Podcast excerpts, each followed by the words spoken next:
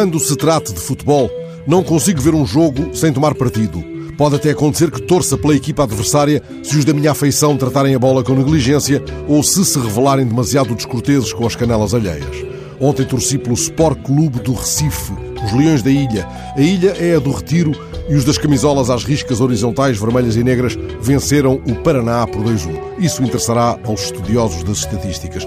Eu fico-me pelas camisolas de um dos clubes centenários de Pernambuco, por uma vez vencedor do Campeonato Brasileiro, histórico rival do América e que, por ter sido fundado num 13 de maio, tem como padroeira a Senhora de Fátima.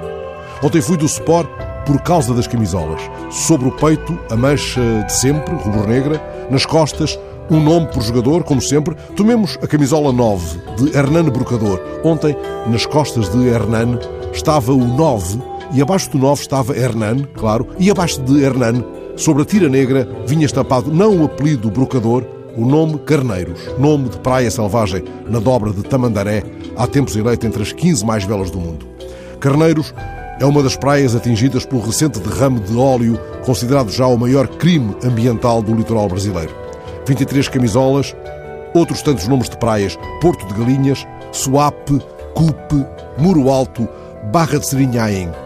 Numa das redes sociais, os do Sport Clube do Recife escreveram: O Nordeste luta. Não sei se, diante do Paraná, o relevado da Ilha do Retiro foi chão de magia, de brinca na areia. Sei que os do Sport criaram, entretanto, postos de recolha de material para o trabalho dos voluntários das brigadas de limpeza, luvas de borracha, sacos de lixo, máscaras, botas de PVC. Os jornais asseguram que o Sport venceu o Paraná por 2-1. Isso interessa-me pouco. O que me interessa é que as linhas de passe de Swap, Cup, Muro Alto, Carneiros permitiram ganhar limpinho, limpinho.